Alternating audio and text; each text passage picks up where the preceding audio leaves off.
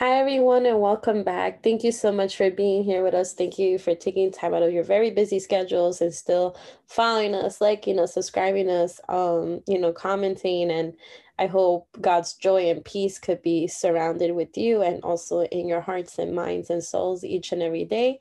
And today is Monday, March 29, 2021. That means we only got two more days for March. We're already going to be into the fourth month of the year which means a quarter of the year of 2021 is gone. It's it's for me still surprising, relieving in a way, and very exciting as well. So I hope you all had a beautiful month of March, and I hope you guys have these next few days awesome, and every day is awesome as God can give us, right? Because each day is a blessing in itself. So thank you. Welcome back to our 365 Days with Jesus. My name is Yvette Andino, and this is also known as Reading the Bible in a Year Challenge, where we're reading the Bible in a sequential order. However, there's different um Bible in a Year challenges, um, but we hope that you guys can feel inspired or encouraged, feel even some few seconds of joy or peace, or just learn something new um, throughout these video messages so we're going to continue with the second book of Samuel, so two, two Samuel. Um, we're going to read chapters four, five, six, and seven. So today it is four chapters. So um, some of the chapters were very short and some were just a little lengthy, but it's a very good content, a very good read, um, and it's not heavy as well. So it's something I really um liked as I was reading these chapters. So, chapter four starts in the second book of Samuel about Ishbosheth, which is the only son that's alive from Saul, and he was the king of Israel. Remember, David is the king of Judah, which I was lo- looking on Google today and doing some Wikipedia search and doing some other search engines, but I've noticed that um, Judea or Judah, the tribe of Judah, they were divided from Israel the history shows there was some economic like disparities like there was some arguments you could say political stuff and that's how it's divided. But judea is in israel because judea encompasses jerusalem bethlehem some, a lot of the major cities of our modern day israel. So that was very interesting. So david is part of he's the king of that jerusalem bethlehem right city of david. Um and israel's the more um upper north uh, region and like central part of Israel. You guys can look at the map um, on Wikipedia if you want to look up Judea. um, there's other search engines, right? Much more reliable, but I just wanted to see a visual representation. So Ishbosheth, um, he heard about Abner. Remember, um, Saul's like one of the, his most loyal commander in chief of the military. He died because you know David's nephews um killed him because he had killed one of his brothers, one of you know David's nephews, and however it was in self-defense. So them killing Abner really wasn't a revenge, like we clarified yesterday. It was more like let's get even in a way. But not and I guess it is revenge, but it wasn't a justified revenge. That's where I want to clarify. So there's these other two um I just want to make sure I get their their job title. Oh yes, so there's soldiers. There's these two soldiers named um Re- and Bana So R E C H A B, and the other guy is B A A N A H. So um they're one of they're one of um Ishbosheth's soldiers. Um, and they're going in, so it was around noontime. So Ishbosheth the king has his nap, he had his midday break, it says, in the chapter four of Second Samuel, and then these two soldiers are going to get wheat.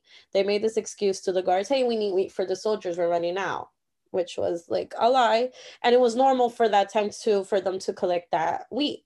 Um, so obviously the guards are like, yes, of course, go get it. Instead, they were able to bypass the bodyguards, which I'm still trying to figure that out get the wheat, quote unquote, but they actually go into um the king's chambers and he's, you know, sleeping, he's knocked out, and they like stab his stomach and he died, which was horrible. So they actually go back to David's soldiers and says, Hey, um, and and they actually presented themselves to David. Look, we have Ishbosheth's head, his body. It was horrible. Like they now just killed him and left him there. They took the body and beheaded him Thankfully, he was dead, but still, it's horrible. And show it to King David. Hey, look, we have your enemy. Look, is wasn't this your enemy who wants to kill you because he's the last one of Saul? Blah blah blah. And then David looks at them horrified and and tells them, it says in verse 9 as the lord lives who has redeemed my life from every adversity every problem every conflict i've had god has helped me. When a man told me and he was referring back to yesterday's reading with Amalekite saying hey I, am the one who killed saul when actually called saul completed suicide. So he was just a liar trying to get some you know money or something out of that and he said, Behold, Saul is dead. Thinking that he was bringing me good news, I seized and killed him in Ziklag to reward him for his news. How much more when wicked men have killed a righteous and just man in his own house, on his own bed, he says, Shall I not require his blood from your hand, remove you from the earth? Right? Blood for blood. So David commanded his young men and they killed him and cut off their hands and feet. So just like they mutilated this other guy, they got even worse mutilated and hung them beside the pool in Hebron. But they took Ishbosheth's head and buried it in Hebron, the tomb of Abner, his relative. Also, Abner's also related to Saul. That's why they have such loyalty. I just, oh, thank you, Amplified Bible Commentary. Yeah, so that was some bloody stuff, guys, gory stuff. But that was justice. So King David knew justice. All right. So now in chapter five, it says, finally, um, as a result of Ishbosheth's death, now Israel, right, the region of Israel, remember Judah and Israel are all Israel, but they're divided. Now they needed that official king, so he does become their king, so king of Israel and Judah, and the people start to recognize King David as king.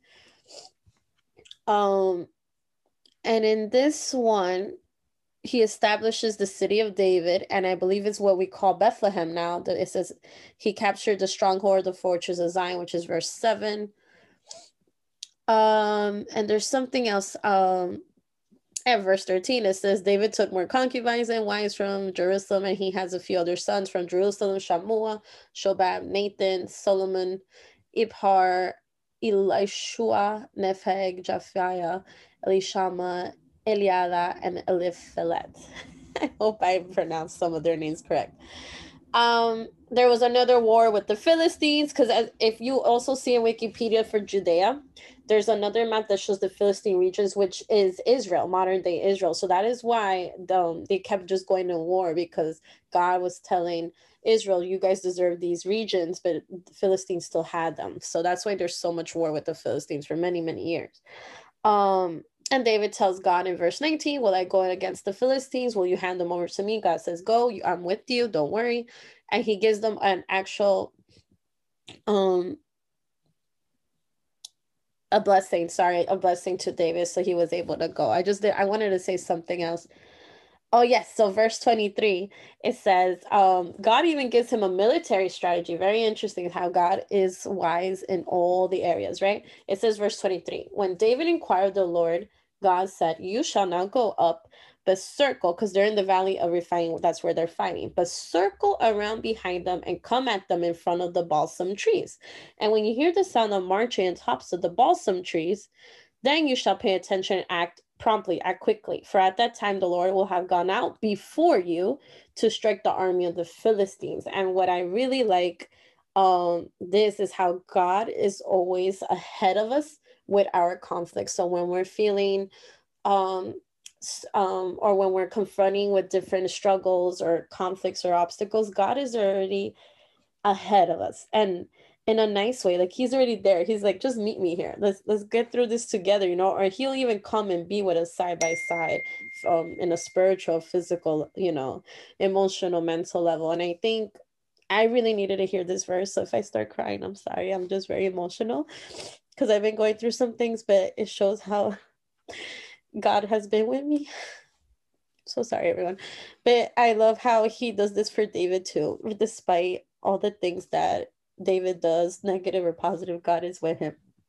I apologize, everyone, but I hope this is not me crying. I don't really cry in front of anyone. So this is the Holy Spirit working in me. Um, and it says how David, just as the Lord had commanded him, struck down the Philistines from Geba as far as Gezer. So he gives David the success. And what I love about the story of David's, oh my gosh, all the errors he commits, and I, as a fellow human, like judge him but he really was a person that followed God's heart. Like he always kept coming back, and that's what I pray to God and for everyone that we always keep going back to God because He only wants what's good for us, and He's already at the finish line, guys. Like we just have to believe and just keep going. Okay, I'm gonna try to stop crying. So second Samuel chapter six. Um now this is where a different struggle happens for David. So the ark was causing some like ruckus. Not that the ark caused problems. The people surrounding the ark were causing problems. Um there was this guy named Uzzah. Um as they're moving so imagine you're going to war you have this holy sacred thing um from god the ark so david's like where are we going to put this um sacred ark with us so um not, this is where i get a little confused so if anyone else wants to clarify in the comments or any of the bible scholars out there something i wanted to read a little more thoroughly verse 6 says when they came to Nachon's threshing floor i'm, I'm assuming that's a, a different city where they're where they were settling with the with David and his military, Uzzah, somebody named Uzzah, reached out with his hand to the ark of God and took hold of it. Why? Because the oxen stumbled and nearly overturned it. And the anger of the Lord burned against Uzzah, and God struck him there for his irreverence, and he died there by the ark of God. But this is where I was angry at God. and even David gets angry at God. He tells him in verse 8 David became angry and grief and offended because of the Lord's outburst against Uzzah. And that place has been now called Perez Uzzah or the outburst against Uzzah to this day. David was, was afraid of the Lord that day. He said, Okay, God, how can the ark of the Lord come to me? David was unwilling to move the ark of the Lord into the city of David with him. Instead, he, he brought it into this house of Obed Obed-Edom the Gittite, and the ark was there, and God blessed the household of Obed Edom for three months. That household was living the best life. They were super blessed. I was also angry. Um, I don't think maybe David was directly angry with God, but he was just like surprised why. Because the way I understood that verse, if we read it again, and Uzzah, verse 6, reached out with his hand to the ark of God and took hold of it because the oxen stumbled and nearly overturned it. I think he was trying to help the ark. But again, there were certain, if we go back to the book of Exodus, Leviticus, I believe, had it a lot more. It shows the regulations who's supposed to be touching it. So even though Uzzah, maybe his intentions were good, right? Kind of like saying good intentions pave the way to hell. even though his intentions were good, he knew he was defying it. Like it, I think God would have said, listen, if it gets damaged, it's going to get damaged. I'm still God. I'm in control. Don't worry about that. You know, I think that's why. And God is a God of his word. So that I'm not, I can't really give a better explanation other than that. And I know God will um, give us that clarification explanation by the Holy Spirit. I um, am that's like my best guess but I feel a little better that David was upset too, because it shows how our feelings are valid, right? God has doesn't have trouble with us feeling certain way. He's he could handle our doubts. He could handle our fears and our feelings. Finally, the ark is now brought into Jerusalem, and they were very excited. Nothing was happening, right? Everyone was um so happy. They were even dancing. It says verse 14, David was dancing before the Lord with great enthusiasm. He's like, Yay, in Jerusalem, because he's trying to settle as well his capital city, since he's the new king of Israel, right? Yes, of Israel. So then something happens and this this got me a little sad because i'm like oh Michal, Saul's daughter, right? David's first wife. She she starts to hate David in her heart because she sees him leaping. She sees him not dressed up in like his king clothes and like priestly clothes. This was like a holy like festival to celebrate. Oh my gosh, the ark is here. We're finally okay. There's not war right now in this second. Um, Israel's finally getting united. We have a king that's more stable in his mind. it was a day of joy, and I would, if I were David, I would be exactly like him. But Michal started hating on David for some reason.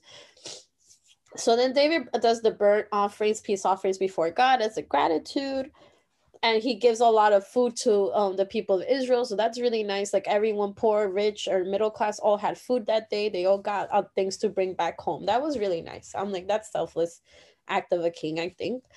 Um, but now Michal, this is interesting what she tells him in verse 20. How glorious and distinguished was the king of Israel today, who uncovered himself and stripped off his kingly robes mm. in the eyes of his servants maids like one of the riffraff who shamelessly uncovers himself. So David said to Michal, It was before the Lord that I did this, who chose me above your father. Oof. And all his house to appoint me as ruler over Israel, the people of the Lord. Therefore, I will celebrate in pure enjoyment before the Lord. Yet I will demean myself even more than this and will be humbled or abased in my own sight and yours as I please. But by the maids whom you mention, by them I shall be held in honor. Michal, the daughter of Saul, had no child to the day of her death. And the Amplified Bible commentary says, at this time, being childless was a social stigma I still think it does um, until this day, and often considered an act of divine judgment. Her failure to produce a child prevented Saul's line from being continued through David. Wow. I'm not sure as to why her hatred was coming. Maybe she was missing her dad, even though in the earlier chapters of First Samuel says Michal loved David, like that was they were each other's like first love, and I'm not sure what other influences she had. I mean, David had a lot of wives and concubines. I'm sure that maybe played a part, or maybe some other things, or she was understanding why is he celebrating? Why was he kind of like humbling himself from his king clothes? Why did he stay like that? She never witnessed that from her father. So for her to witness from her husband, like, oh my gosh, now he's kind of like one of them, trying to help out the people. Maybe it was like something new to her, but it was not very nice what she was telling him or feeling so now chapter seven is very nice and i think um what i really liked is i did read patriarchs and prophets for this specific chapter. David wants to plan the temple for god. God has never had a stable temple. It's been the ark moving moving from war to war land to land right since egypt right? Israel's finally becoming its own civilization and kingdom. So now there's a prophet after um, samuel named nathan. And then David asks Nathan, "Hey, is this okay? Can I do this temple?" And then Nathan's like, "Yes, go and do what your heart what your heart is telling you because you're you're always following God." So he's happy. David's trying to go with that plan, starts to setting things up to build a temple. But then Nathan um gets the word of God. God talks to Nathan directly and tells him, "No, you're gonna have to tell David, um, his son, one of his sons who are not born yet, will be the one doing it." Um, and now uh, I want to. So does it say the reason here in this chapter? But we will find out in the first book of Chronicles. I don't recall the exact chapter, but if you guys want to read Patriarchs and Prophets by Ellen White, chapter where it says David's reign, it'll show you exactly why. So it'll reference that verse. So First Chronicles. Actually, let me get that right now basically in the in the first chronicles it explained god explains to david why he couldn't do the temple right? It's something nice it's something beautiful. You're making this reverent building for god and so everyone can worship and even yourself as king can worship the god of um, god of everyone the thing was that David was in a lot of wars. And what happens when you're in a lot of wars? There's a lot of bloodshed. And he's like, I don't want anyone who has so much blood in their hands. And yes, even though I permitted it, I don't want you to be building it. It has to be very sacred and holy. He's like, one of your sons who won't have blood in his hands will do it. And then David felt happy. He's like, listen, as long as my descendants and my family can do it, that's great. But I'm sure David must have felt a little sadness, right? Because he wanted to do that. So I am going back so I could reference you where it says First Chronicles.